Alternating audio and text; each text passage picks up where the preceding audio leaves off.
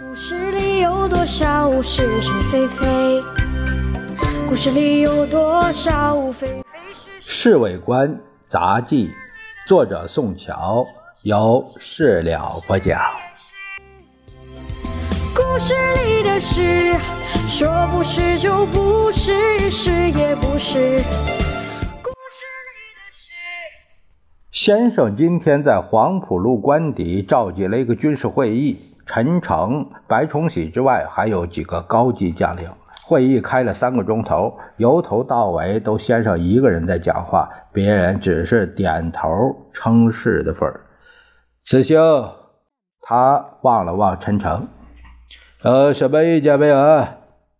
报告主席，发动大规模攻势之前，必须得到美国朋友的谅解，不然一定是半途而废。这一点你们大家尽管放心。只要军事局势发展的对我有利，美国朋友绝对不会干涉的。主席，白崇禧接上来说：“我认为政府的目前应该多做一些鼓吹和平的工作，让全国人民感觉到政府是有谋取和平决心和诚意的。等到我们发动全面攻势的时候，老百姓也会明白我们以战争谋取和平的苦衷啊。”好。杰森这个建议太妙了。呃，古人来说是三十六计中的一计。是啊，主席。胖胖的柳池忽然自作聪明的站起来。大概《三国志》里常常提到掩耳盗铃之计。他的话未绝，大家哗然的笑起来。柳池的胖脸憋得通红，可是好像完全不明白别人发笑的原因。秦府兄，白崇禧忍着笑，只能说是釜底抽薪，或者是瞒天过海，哪能说是掩耳盗铃？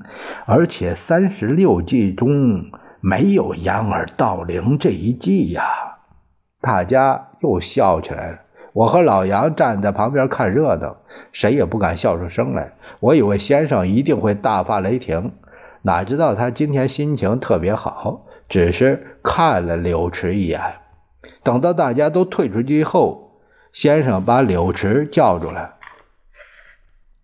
柳池讪讪地站在一边，一句话也没有说。姐夫，他应该分出一点时间，多读一些书，不要说起话来让人家牙齿都笑掉了，听见没有？是主席。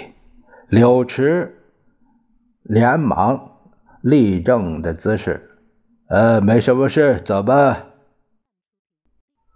他如大赦一样摇摆着肥胖的身体跑出去了。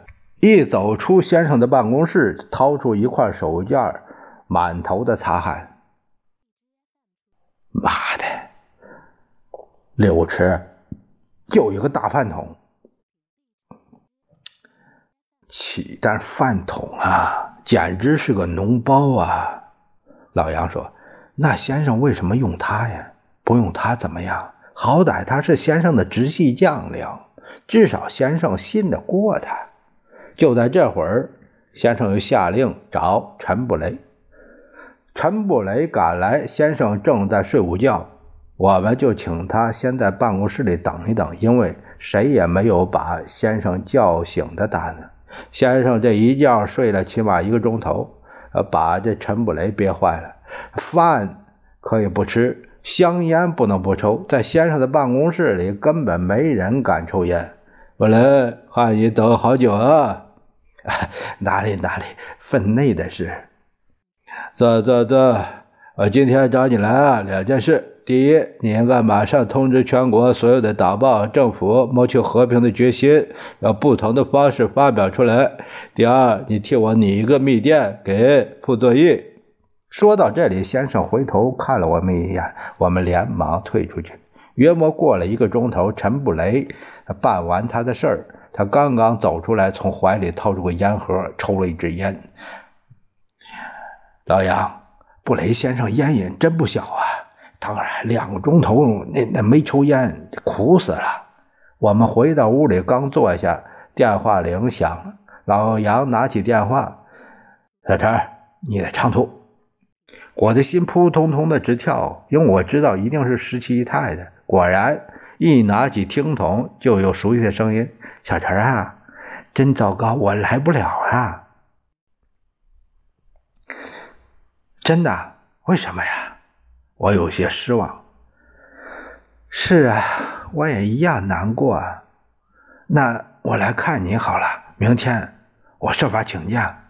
不要着急，傻孩子，刚才的话骗你的。我已经今天晚上来，卧铺都订好了。哎呀，太好了！明天早上是不是到车站接我呀？哎，当然接你。好，明天早上南京见。说着，把电话给挂了。老杨，我回过头来告诉他，他躺在床上睡着。